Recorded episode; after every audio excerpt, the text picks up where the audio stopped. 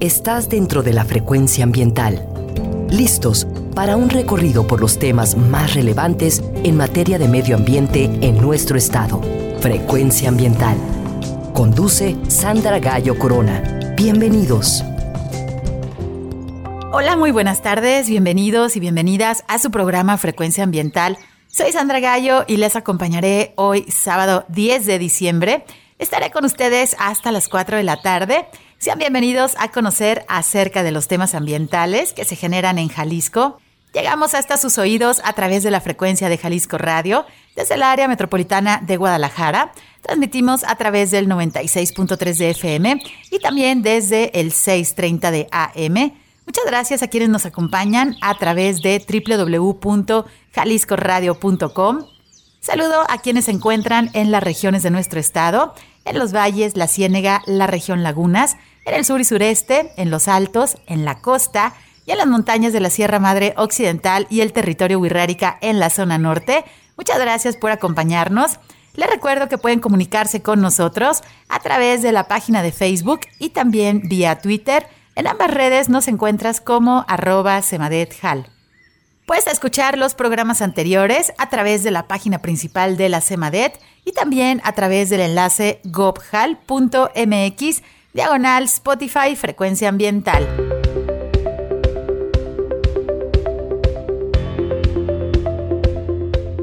Te informamos que si necesitas realizar algún trámite en la Secretaría de Medio Ambiente y Desarrollo Territorial, el horario de la ventanilla es de 9 de la mañana a las 5 de la tarde. Te recordamos que la SEMADET cuenta con una ventana digital en donde puedes realizar algunos trámites como la licencia ambiental única en materia atmosférica, puedes tramitar tu solicitud como generador de residuos de manejo especial y puedes también tramitar tu cédula de operación anual. Visita la página trámitesambientales.jalisco.gov.mx.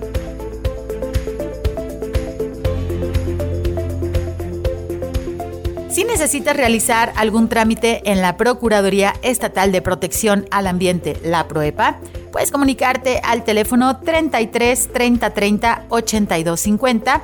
Si eres testigo de alguna acción que cause daño al medio ambiente, por favor realiza tu denuncia utilizando el correo denuncias.cemadet.jalisco.gov.mx.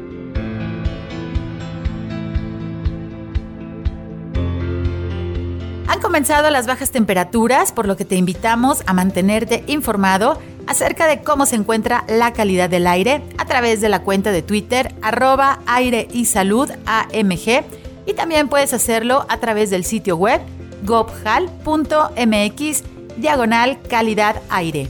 Te recordamos que las quemas agropecuarias en el área metropolitana de Guadalajara están prohibidas por lo que solicitamos tu ayuda para reportar los incendios a través del Centro Estatal de Incendios Forestales al teléfono 33 36 36 82 52 y también puedes realizar tu reporte a través del número de emergencias 911.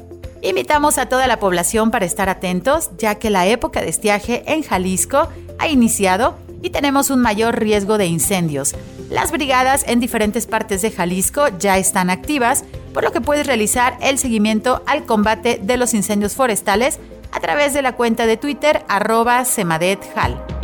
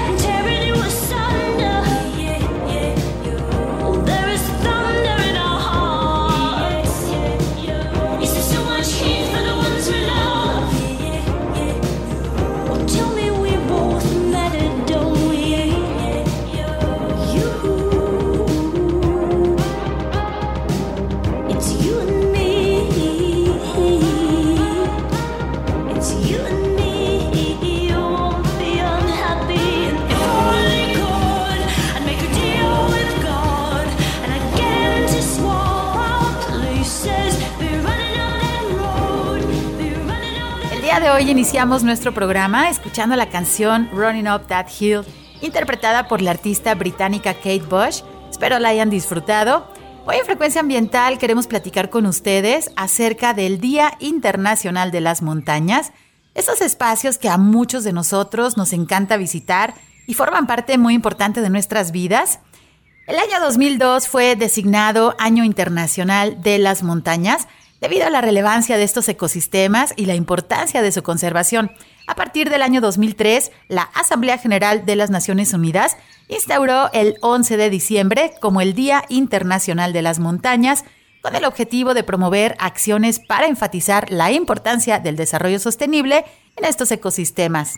Cuando pensamos en las montañas, nos vienen a la mente esos gigantes milenarios como el Pico de Orizaba, que con sus 5.747 metros sobre el nivel del mar es la montaña más alta de México, o también viene a la mente el Popocatépetl y el Iztaccíhuatl, que no solo son parte del Valle de México, sino que también forman parte muy importante del paisaje cultural de nuestro país. Alrededor del mundo, las montañas son el refugio de diversas etnias, muchas de las cuales mantienen intactas su cosmovisión y sus tradiciones. Las montañas han dado hogar a comunidades con culturas y tradiciones muy antiguas y son lugares de cultos religiosos, de peregrinaciones y de rituales en todo el planeta. Las montañas son la fuente de manantiales y ríos y han sido consideradas como el hogar de deidades a lo largo de la historia. Sin embargo, las montañas no son inertes, contienen ecosistemas muy dinámicos, complejos, pero también muy frágiles, con una enorme importancia ecológica y económica. El 27% de la superficie terrestre está cubierta por montañas que sirven de hogar a más de 900 millones de personas. A pesar de su importancia, las montañas, sus ecosistemas y sus especies se encuentran amenazados por el cambio climático y por la sobreexplotación de sus recursos naturales que realiza la humanidad. Según la Organización de las Naciones Unidas para la Educación, la Ciencia y la Cultura, la UNESCO, 376 de las 669 reservas de la biosfera en el mundo, es decir, el 56%, tienen ecosistemas de montaña. Vamos a ir a nuestro primer corte, ya está nuestro invitado con nosotros, platicaremos acerca del Día Internacional de las Montañas, pero antes de irnos a este corte les invito a escuchar esta cápsula que forma parte de la serie Aprendemos Juntos 2030, realizada por el Banco BBVA, en la cual la alpinista española Edurne Pasaban, quien es la primera mujer en todo el mundo en conseguir llegar a la cima de los 14 8000, es decir, esas 14 montañas que tienen más de 8000 metros de altura, nos comparte lo que para ella, a través de las montañas, ha sido su enseñanza de vida. Quédense con nosotros, regresamos en unos minutos, están en frecuencia ambiental.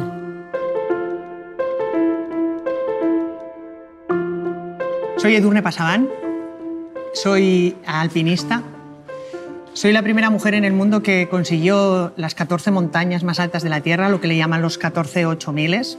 Al principio fui miembro de muchas expediciones, luego lideré yo mis propias expediciones, pero no nos engañéis o no nos engañamos. La vida no es así de fácil. Hay momentos buenos y hay momentos no tan buenos. En el año 2004 yo tuve la gran oportunidad de ser miembro de una expedición muy importante a una montaña que creo que es hoy en día, después de haber hecho los 14 8000, la más difícil del mundo, el K2. En aquel año 2004 yo había hecho seis montañas de 8000 metros, pero el K2 no entraba dentro de mis planes. ¿Por qué no? Porque yo había leído que era la montaña más difícil del mundo.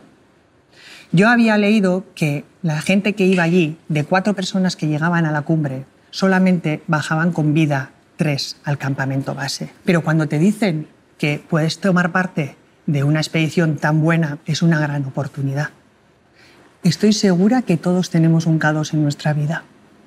Y enfrente a montañas como el K2 podemos coger dos roles. Un rol es el rol de víctimas. ¿Y cómo somos las víctimas? Somos personas, y me meto dentro del saco, que decimos, joe, no, ¿cómo voy a ir al K2? Pero si mira, si todo el mundo que va al K2 eh, tiene problemas, y encima con aquella gente que eran tan buenos alpinistas, ¿cómo voy a ir con estos? O podemos coger otro rol, el de protagonistas, y el de decir, ¿por qué no? voy a intentarlo. Voy a entrenar más que los años eh, anteriores, pero yo voy a el K2 porque esto es una oportunidad. Por eso creo que frente a nuestros K2 tenemos que tener ese rol de protagonistas. Os decía, aquella expedición no fue fácil. Yo de aquella expedición volví con congelaciones y, eh, mm, consecuencia de aquel descenso, a mí me amputaron dos dedos en los pies. Yo tenía 31 años y me empecé a plantear muchas cosas y muchas preguntas. Me preguntaba, Edurne, ¿qué estás haciendo con tu vida? Alpinismo, pero de esto no vives. Y empezaba a mirar mi entorno y decía, mis amigas con 31 años estaban casadas, tenían hijos, habían estudiado una carrera y todas tenían más o menos su vida orientada y caí en el agujero más negro que una persona puede caer. Estuve enferma por depresión durante un año. Si veis mi carrera deportiva, empieza con la primera cumbre en el año 2001, termina con la última cumbre en el año 2010, pero el año 2006 no hay ninguna 8000 dentro de mi carrera deportiva. ¿Por qué? Porque Durne Pasaban está cuatro meses en un hospital. Pero creo que de todo se sale, con ayuda. Creo en los médicos, que son los que me ayudaron a salir en el año 2006 de allí, y sobre todo en la familia y en los amigos. En el año 2007 mis compañeros dijeron, déjate de tonterías y vamos a volver al Himalaya. Yo, imaginaros en la situación que estaba, volver al Himalaya era lo último. ¿Por qué? Porque a la montaña yo culpaba a la montaña de mi situación. Le culpaba de que, joder, yo no tengo una vida como los demás. Yo no soy como mis amigas. A mí me gusta la montaña, pero claro, cuando vengo aquí no tengo nada de lo que tienen los demás. Y un amigo mío me dijo, Edurne, tú igual no eres como todos los demás. Tú eres diferente pero yo ya sé dónde eres feliz. Me fui al Broad Peak, es uno de los 14 8000, con amigos de verdad. Y allí vi la luz. Allí me di cuenta que aquello era lo que a mí, a mí me gustaba, que yo no era como todo el mundo, pero que yo era feliz haciendo lo que hacía. Por eso siempre digo que los 14 8000 para mí no son solamente 14 montañas, son mucho más. Son aquel camino que yo elegí, aquel camino que elegí desde aquí, el que me hacía feliz. He escrito yo mi libro de vida y he elegido yo cada capítulo de ese libro. Y creo que eso es lo más grande que puede pasar a una persona. Frecuencia ambiental. Vuelve en unos momentos. Quédate con nosotros. Estás sintonizando Frecuencia ambiental. Continuamos. Life I've always wanted, I guess I'll never have. I'll be working for somebody else until I'm in my grave. I'll be dreaming of a life of ease and mountains, oh, mountains of thanks.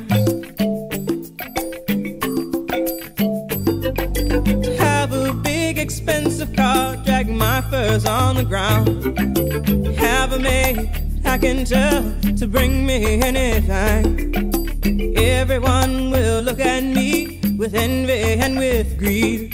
Now revel in their attention and mountains, oh mountains, oh thanks. Sweet lazy life, champagne and caviar hope you come and find me. Cause you know who we are. Those who deserve the best in life know what our money's worth. Those who sow misfortune is having mountains on nothing at birth. Oh, they tell me still time to save my soul. They tell me.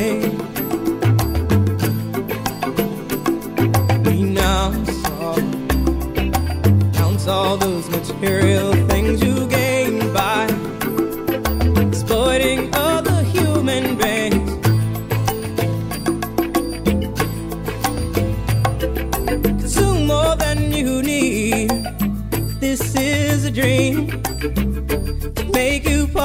will make you queen. Won't lonely have it all prearranged. Grave that's deep and wide enough for me and all my mountains. So thanks. Oh, they Regresamos después de escuchar la canción Mountains of Things del artista estadounidense Tracy Chapman. Espero la hayan disfrutado tanto como nosotros. Hoy en Frecuencia Ambiental queremos platicar con ustedes acerca de una celebración que se realiza a nivel mundial cada 11 de diciembre. Hoy estaremos platicando acerca del Día Mundial de las Montañas, el Día Internacional de las Montañas. México es un país con impresionantes cadenas montañosas, con volcanes, con paisajes que tienen bosques y selvas que justamente revisten las montañas de nuestro territorio. Y en Jalisco somos muy afortunados ya que tenemos una posición geográfica muy interesante aquí en el occidente del país, pues Jalisco específicamente, aquí es donde se fusionan la Gran Sierra Madre Occidental, también el eje neovolcánico y nace la Sierra Madre del Sur. Esto nos permite tener un mosaico de ecosistemas que están llenos de riqueza natural que justamente caracteriza pues nuestro territorio montañoso tapatío aquí en la región. Y para celebrar este día tan especial, Quiero presentar a nuestro invitado. El día de hoy me acompaña José Luis Cortés, quien se ha dedicado a las actividades de montaña y de alta montaña desde hace 45 años. Él ha recibido una medalla por su participación activa en la Cofraternidad Montañista de Occidente. También ha realizado la ascensión de las montañas más altas de México durante más de 30 años. Es miembro del Club Alpino del Instituto de Ciencias. También ha alcanzado la cumbre de montañas como el Aconcagua, que se encuentra a 6.964 metros sobre el nivel medio del mar. También ha subido montañas emblemáticas como el monte Fuji en Japón y también ha realizado el recorrido al campamento base del monte Everest y también la ascensión al monte Kalapatar en los Himalayas. También ha visitado algunas montañas de la región de la Patagonia en Argentina y actualmente José Luis es el director ejecutivo de la Asociación Senderos de México. Hola José Luis, buenas tardes, ¿cómo estás? Bien, estamos muy contentos de que nos recibas en tu casa porque para nosotros es una gran oportunidad de que nos conozca más gente y bueno, pues aquí estamos a tus órdenes, Sandra. Pues muchísimas gracias por acompañarnos hoy en Frecuencia Ambiental justamente para celebrar con nosotros el Día Mundial de las Montañas, Internacional de las Montañas, y qué mejor, pues con personas que aman las montañas, que las han recorrido y que justamente pues han condensado y han materializado estos esfuerzos y este amor por estos lugares tan especiales, tan místicos en muchas ocasiones. Y bueno, ustedes han formado Senderos de México. Creo que nuestra entrevista puede iniciar nos puedas platicar, por favor, quiénes forman Senderos de México, cuáles son sus objetivos y, bueno, sus principales líneas de trabajo. Bueno, mira, Senderos y Caminos de México es una asociación civil sin fines de lucro. Es decir, todas nuestras actividades básicamente son con fines altruistas, aunque obviamente, pues, este, nos apoyamos con las donaciones de la gente que es eh, voluntaria o que es este, altruista y que es generosa, y eso es también parte de lo que nos hace, nos da la fortaleza, ¿no?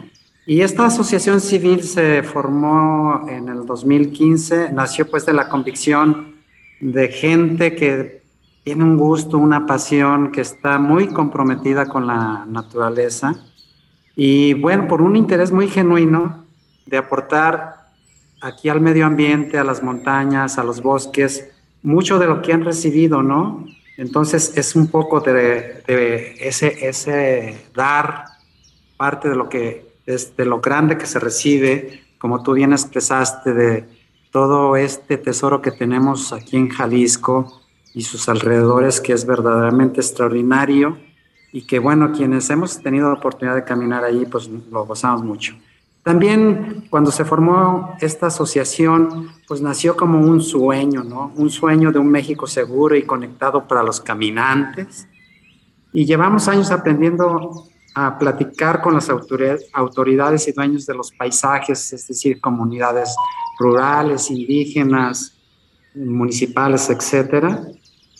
sobre la ventaja también de conservar pues estos, uh, lo que viene siendo caminos reales, caminos antiguos, veredas y senderos, para que este, se regule esto y, haya formas pues seguras que, los caminantes puedan eh, usar, también que puedan conocer pues la riqueza natural de todos estos entornos y así también como otras estrategias que la asociación ha implementado para generar vías señalizadas y seguras, ¿no? Una parte que es muy sustancial y que es fundamental dentro de estas líneas de trabajo comunitario es la capacitación eh, in situ en los lugares donde viven las eh, gentes de la comunidad y quienes están interesados les damos una formación en temas fundamentales tanto de primeros auxilios, también en el manejo de no dejar rastro, de manejar eh, las cero huella de carbono, también hacemos mucho énfasis en eso.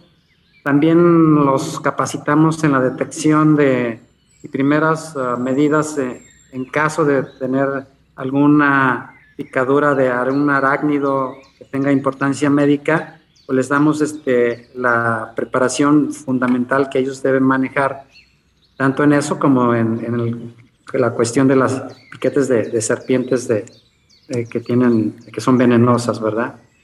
Así también este, nosotros eh, en la parte comunitaria damos, hacemos campañas de reforestación, básicamente con voluntarios, ¿verdad? y trabajamos mucho en limpieza y manejo de basura en cañadas y barrancos, donde por lo regular quienes hacen limpiezas, pues como no tienen la preparación técnica o, el equipo adecuado, eh, nuestros voluntarios que están capacitados y preparados con equipo y todo eso, ahí nosotros hacemos eh, intervenciones de limpieza. Esa es una línea de trabajo, la parte comunitaria. Otra línea importante tiene que ver con lo que le llamamos la homologación de senderos, que es una metodología que nosotros hemos implementado y estamos desarrollando aquí en la organización. Es una, una propuesta pues eh, útil y práctica para prevenir extravíos y accidentes en zonas agrestes. También hacemos dentro de esa misma homologación eh, un scouting donde se identifica y se reconoce el terreno, los riesgos y las posibilidades de ser una ruta segura para caminar. Hacemos todo el trabajo de georreferenciación, georreferenciación y cartografía de la ruta desarrollada eh, con aspectos muy detallados.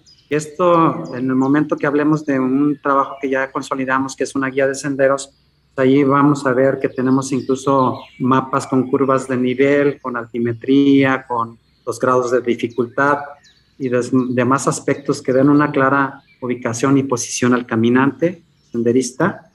Hacemos un estudio planificado para la colocación de las cédulas informativas y la señalética de las rutas seguras. Todo esto también lo socializamos con la anuencia por parte de los dueños y posicionarios de los territorios o de las tierras, ya sea la comunidad indígena, sean ejidos o sean este, el municipio mismo, por donde se trazan las rutas y eso es una propuesta que se, socializa y se consensa y se aprueba por parte de ellos. Si no hay esa aprobación, pues las rutas no, no pasan por ahí, ¿no? Y después de que tenemos ese trabajo de homologación, pues lo difundimos en la plataforma que nosotros manejamos y también compartimos las rutas a quienes nos lo solicitan, ¿no? Otra línea de trabajo muy importante tiene que ver con el trabajo del voluntariado. Este, hacemos trabajo de voluntariado en comunidades, ¿verdad? Donde se rescata y fomenta el patrimonio material, material e inmaterial de las comunidades, dando puesta en valor a toda su cultura. Hacemos el voluntariado digital, donde promovemos formas de inclusión para quienes desean participar bajo este esquema o este medio, para que aporten sus conocimientos y experiencias a, nuestra misión. También hacemos voluntariado para el fomento de las capacidades, ¿verdad? Esto dirigido tanto a, a, quienes se quieren integrar por recién al voluntariado, como a aquellas personas que, este, que están en un lugar remoto y que nosotros podemos brindarles esta capacitación a distancia. Y también todo lo que tiene que ver con el voluntariado, voluntariado medioambiental que está relacionado pues, con lo que ya habíamos hablado de la limpieza de algunas cuencas hidrológicas para que puedan fluir de manera adecuada la, el agua, que nos obstruya, quitar basura, etcétera, ese tipo de, de actividades. Pues muchas gracias, muy interesante conocer pues justamente las líneas de trabajo de Senderos de México. Es que fíjense, queridos radioescuchas, que muchas veces pues creemos, vemos las montañas, ¿no? Alrededor cuando vamos viajando y decimos, bueno, seguramente ahí es terreno de nadie, pero no. Muchas veces son terrenos ejidales, terrenos comunitarios, terrenos indígenas que justo tienen un dueño. Entonces, si nosotros deseamos explorar, deseamos salir, hacer senderismo, caminar por esos, pues, eh, parajes, pues justamente tenemos que solicitar los permisos y nuestro invitado tocó un tema muy importante que es la seguridad, tanto la seguridad personal como la seguridad hacia el medio ambiente, es decir, causar el menor impacto en nuestras visitas como senderistas, como, como visitantes a estos lugares, pero también la seguridad personal es importantísima. A veces nos confiamos que tenemos esta eh, herramienta omnipresente que es nuestro teléfono celular, pero se sorprenderían que hay sitios muy cercanos al área metropolitana de Guadalajara en donde no se tiene señal de celular y entonces una torcedura, una pequeña caída o una mordedura de alguna serpiente, pues bueno, no tenemos a dónde comunicarnos porque no tenemos una señal. Y de ahí viene mi siguiente pregunta. Eh, cuando, bueno, como ciudadano, ¿qué, ¿qué debemos tener en cuenta cuando contratamos los servicios de un guía de naturaleza? Es decir, que queremos empezar a hacer senderismo, queremos salir, queremos este, despejarnos un poco de tanto tráfico toda la semana y decimos, quiero salir el fin de semana a conocer algún sendero, ¿qué debemos tener en cuenta cuando contratamos los servicios de un guía de naturaleza que me va a llevar al campo justamente para realizar senderismo? Sí, mira, efectivamente, eh, Sandra, tocaste eh, pues varios temas que son fundamentales.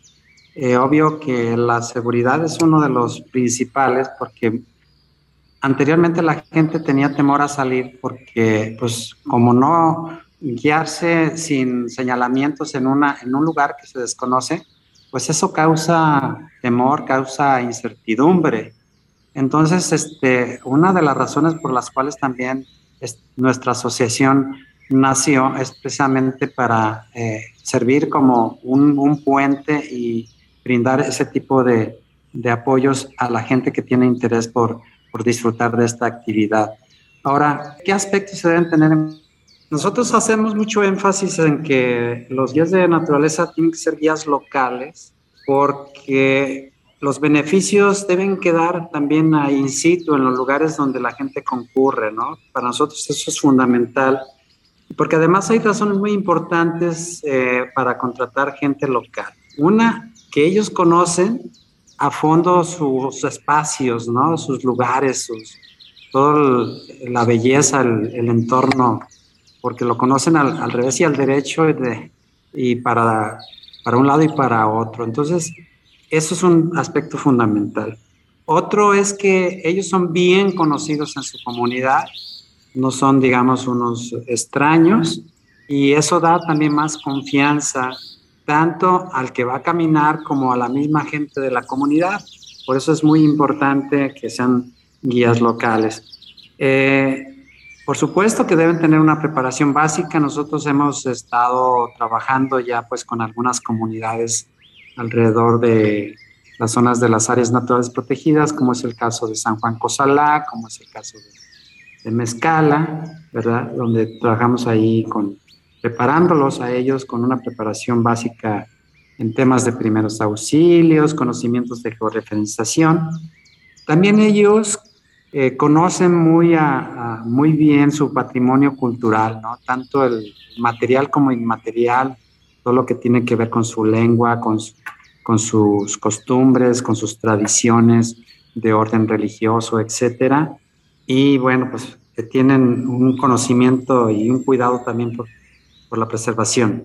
Muchas gracias. Pues sí, justamente la idea de visitar las montañas es hacerlo con respeto, es disfrutar la experiencia, aprender y justamente si se recurre a las comunidades locales, pues bueno, esta experiencia va a ser mucho mejor con esta capacitación que se está dando también por parte de esta asociación Senderos de México. Es importantísimo saber para poder tener una mejor experiencia, pero sobre todo para conservar, para conservar esos espacios naturales que en verdad son muy vulnerables y han estado y bueno, si mientras no mejoremos la parte educativa y de conciencia, pues van a seguir estando expuestos a que con un solo cerillo, ahora lo hemos visto con estos grandes incendios forestales en nuestras áreas naturales protegidas, en nuestras áreas forestales, que justamente basta un cerillo para provocar pues un gran incendio y eso es lo que queremos evitar.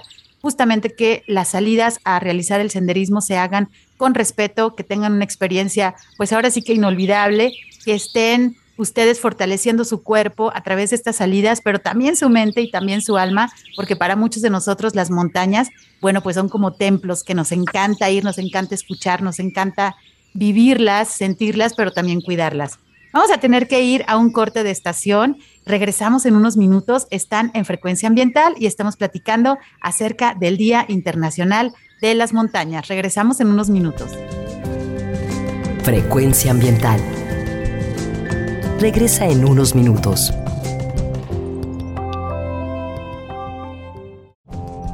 Estamos en la misma frecuencia. Frecuencia ambiental. Seguimos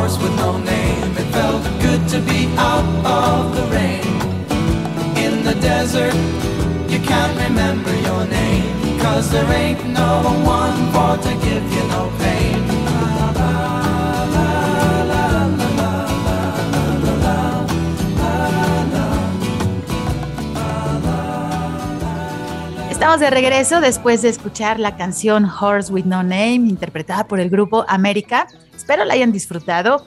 Hoy en Frecuencia Ambiental estamos celebrando el Día Internacional de las Montañas. Nos acompaña José Luis Cortés, quien es director ejecutivo de la Asociación Senderos de México y bueno, ya nos está platicando acerca de sus líneas de trabajo, también de la importancia de realizar el senderismo pues considerando a los guías locales y nos platicaba también de la parte de esta capacitación que ellos proporcionan a las personas que habitan en las regiones de nuestro estado y bueno, que conocen perfectamente los senderos, pero esta parte de capacitación para recibir a los grupos y que a final de cuentas la experiencia de realizar senderismo en nuestras montañas pues sea completamente satisfactoria y con respeto hacia el medio ambiente. Eh, don José Luis, platícanos por favor en Jalisco cuáles son las regiones que cuentan con senderos, pues digamos los más desarrollados y señalizados, porque sabemos que hay caminos antiguos, también les llamaban caminos de herradura, y bueno, pues las carreteras no han existido siempre, eh, los caminos, como dice la canción, se hacen al andar, pero en nuestro estado cuáles son los senderos que se encuentran más desarrollados y sobre todo señalizados, que ya nos hablaba de la homologación de, de estos señalamientos. Sí, con todo gusto, Sandra. Bien, mira, eh, nosotros nos hemos enfocado a trabajar en lo que son áreas naturales protegidas, porque eso pues nos da más respaldo jurídico y más este, posibilidades de, que nuestro trabajo tenga eh, mejor resultado, ¿no? en el sentido pues de que vamos muy de la mano con los, todos los preceptos normativos que establece la autoridad, en este caso SEMADET, ¿verdad? Y, autoridades también locales, municipales. Y bueno, en el caso de eh, área natural protegida de Cerro Viejo, Chupinaya, Los Sabinos, ahí venimos desarrollando un trabajo muy interesante eh, que esto está dentro de, así de manera sintetizada para quienes tengan interés, en un trabajo que llevamos 18 meses en desarrollar, que es una guía de senderos, donde está toda eh, la información fundamental desde lo que viene siendo, que es el senderismo, el código de conducta, el equipo que se sugiere para caminar, los servicios básicos que hay en cada sendero, la señalización de los senderos, la simbología, y comprende nada más en esta zona, estamos hablando de 26 senderos, ¿sí? De los cuales, bueno, ya se tienen ahí avanzado en todo este proceso de la homologación, eh, un promedio, digamos que de la, un poco menos de la mitad, y venimos trabajando también en la zona del diente, eh, que también ahí hay, un trabajo muy interesante.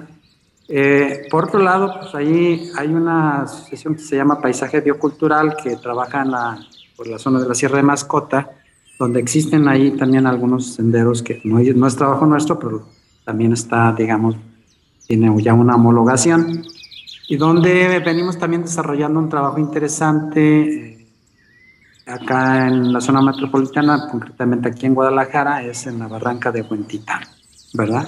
Básicamente eh, esas son las áreas donde nosotros hemos eh, trabajado.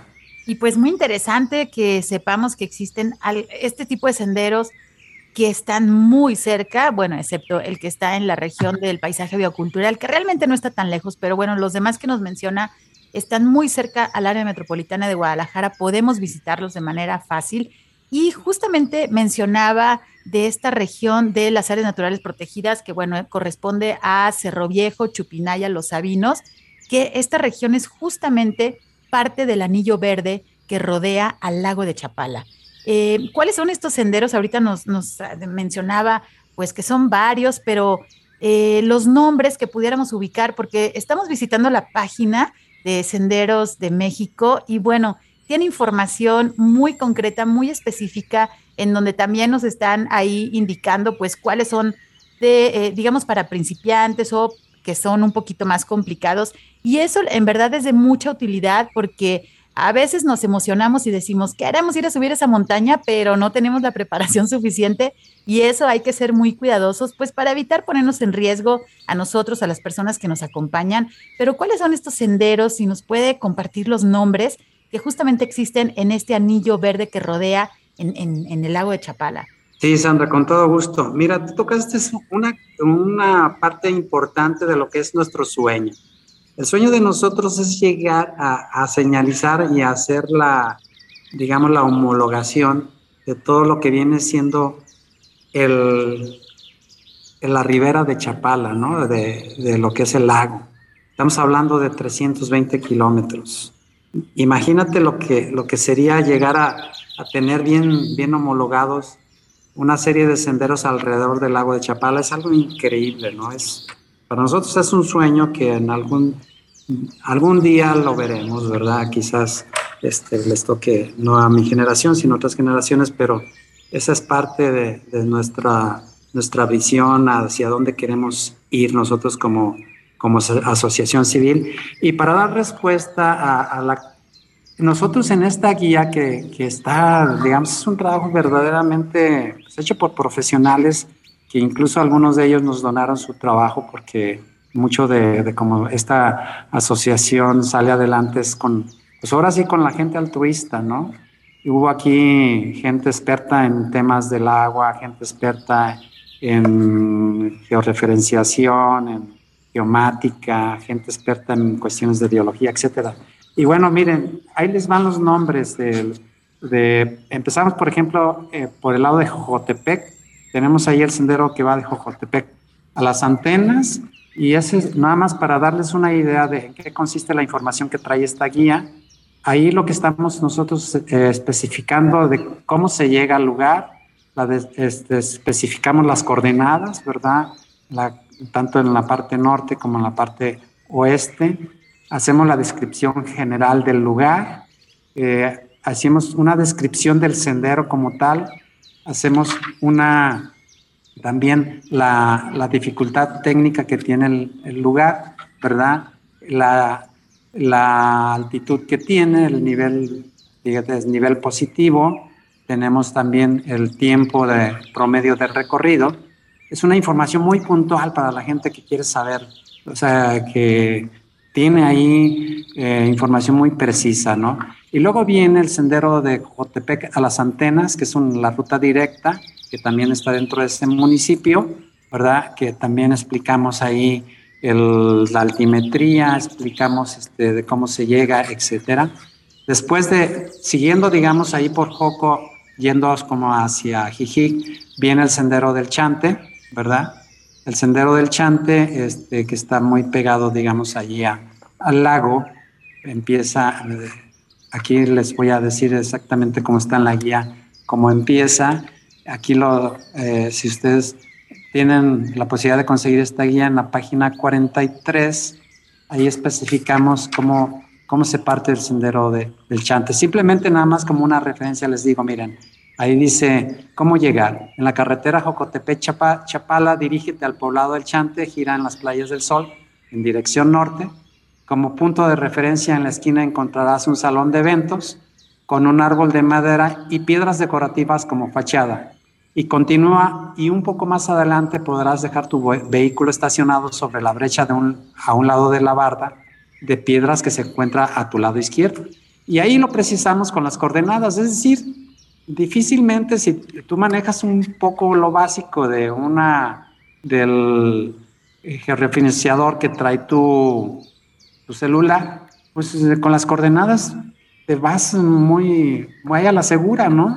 Esto es en el sendero del Chante. Luego viene el sendero de Potrerillos, que es un sendero que está, digamos, arriba de esta sierra que le llamamos del Tecuán, que es la que cubre desde Joco hasta este, lo que es el sendero del caracol que está ahí en, en. Este, el, sendero, sendero, de Potrerillos es justamente atrás de esta sierra del Tecuán, ¿no? Eh, ahí también especificamos cómo se llega, etcétera. Luego viene eh, abajo de, esta sierra del Tecuán el sendero del Limón, ¿verdad? El sendero del Limón que está muy cerca del sendero del Chante y luego pegado al sendero de Limón viene el sendero de la Cruz de San Juan Cosala, que es un sendero más cortito, ¿verdad? Que aquí, bueno, pues ahora sí que viene de para todos los gustos, para todas las condiciones físicas, porque hay senderos que tienen más reto que otros, y ahí pues cada quien se mide sus posibilidades. Luego tenemos el sendero que va de las Trojes vía el Racket, luego el que va de San Juan Cosala vía el Racket, tenemos el de las Trojes vía la Cristina, el de las Trojes vía la Chupinaya, luego viene el de la Cristina, y luego las que están ya todas en esta zona que es mucho más conocida, que es todos los de la Chupinaya. Aquí tenemos el del Tempisque que va a la Chupinaya vía Peña Blanca, el del Tempisque que va al Pandito, el de la Capilla al Pandito, el de las Antenas al Pandito, el del Tepalo al Pandito, el del Pandito conexión con la Chupinaya vía Peña Blanca, el Pandito a la Chupinaya vía Cruces Blancas, Luego viene también ahí en esta misma zona la campanaria vía calle Galeana, es otra forma de entrar a la, la campanaria. Y luego la, la, variante de las campanarias, una es por la vía San Juan de las Colinas. Y luego viene otro que es muy interesante, que ya no está ahí en esa zona de la Chupinaya, que es el que parte de la angostura a la mesa de Locote. Este es un sendero preciosísimo, que de hecho hay una parte ahí que tiene una parte de sendero interpretativo muy interesante. Luego está el, del, eh, de la cañada a la mesa de locote, que es parte de lo mismo que venía explicando. Luego está este que es, mm, digamos, relativamente no muy demandante, el del caracol a la mesa de locote, que está este, en parte por el lado de Islahuacán.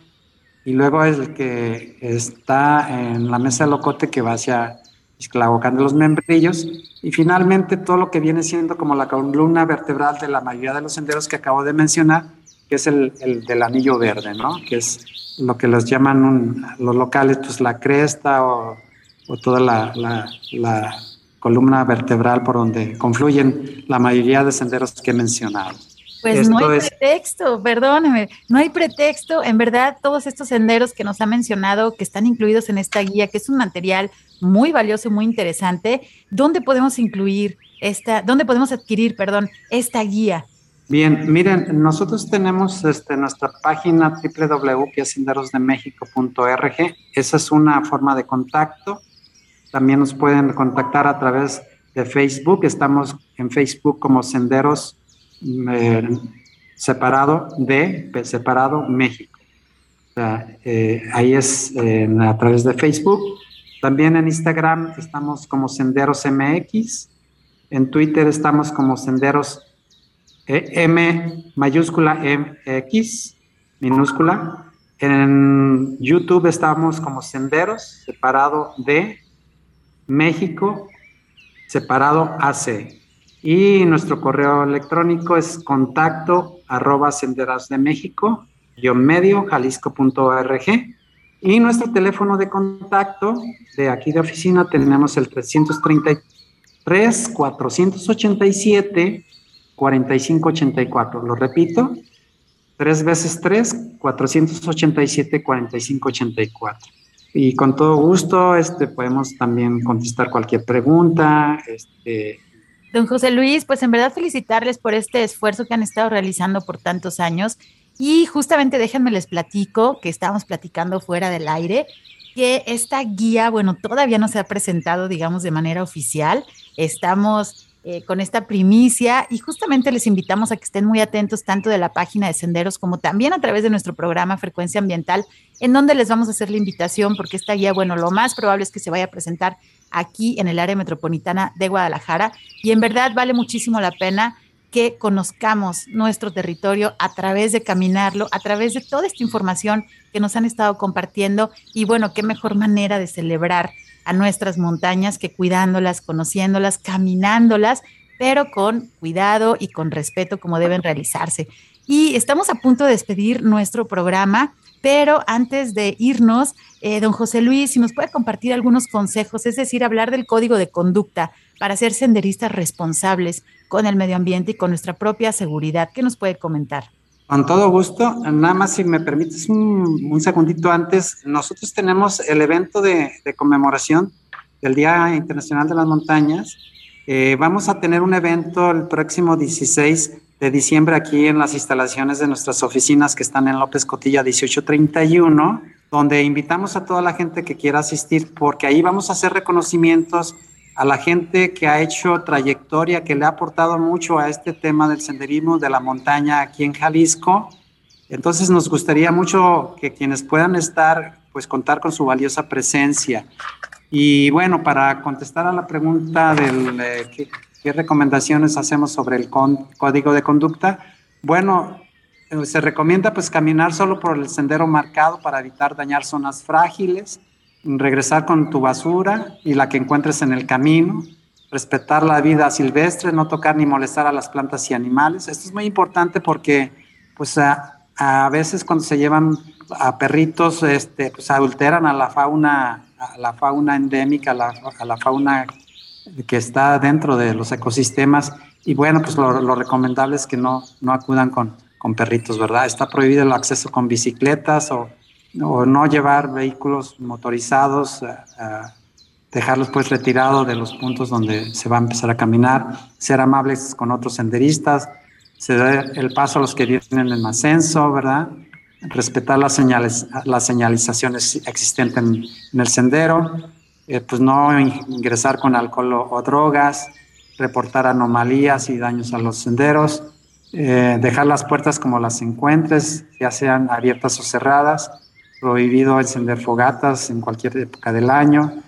Si no cuentas con la experiencia necesaria para recorrer estos senderos, pues recomendamos buscar el apoyo, pues como decíamos, de los guías locales, consultar las opciones de guías locales y también ser respetuosos con los usos y costumbres de las comunidades locales. Eso sería, digamos, en síntesis las recomendaciones que nosotros haríamos, Sandra. Pues muchísimas gracias, don José Luis. En verdad, bueno, estamos invitando a este evento también el próximo día 16 Pueden obtener más información en las redes sociales y en la página de Senderos de México para que, pues bueno, se acerquen a esta comunidad de senderistas y comiencen a caminar nuestro territorio.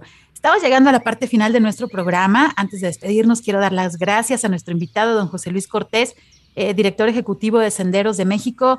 Don José Luis, muchísimas gracias por acompañarnos. Pues gracias a ustedes y bueno, esperemos que nos vuelvan a invitar. Claro que sí, tienen micrófonos abiertos, nos encanta conocer nuestro territorio y sobre todo de asociaciones como Senderos de México, que sabemos que a través de los años han hecho mucho esfuerzo para, eh, conservar, para señalizar pues estos caminos, ¿no? Y sobre todo para incluir a las comunidades que son los propietarios de la tierra. También agradezco a mi compañero Marco Barajas por su ayuda en la producción desde la cabina de Jalisco Radio. Soy Sandra Gallo y desde la Dirección de Educación y Cultura para la Sustentabilidad de la CEMADET, les agradezco mucho su escucha. Les espero el próximo sábado a las 3 de la tarde. Se quedan en la JB Jalisco Radio. Hasta luego. Por hoy ha sido todo en Frecuencia Ambiental. Te esperamos el próximo sábado a las 3 de la tarde para seguir explorando los temas relevantes del medio ambiente de nuestro estado y más allá. Frecuencia Ambiental, una coproducción de la Secretaría de Medio Ambiente y Desarrollo Territorial y JB Jalisco Radio. Hasta entonces.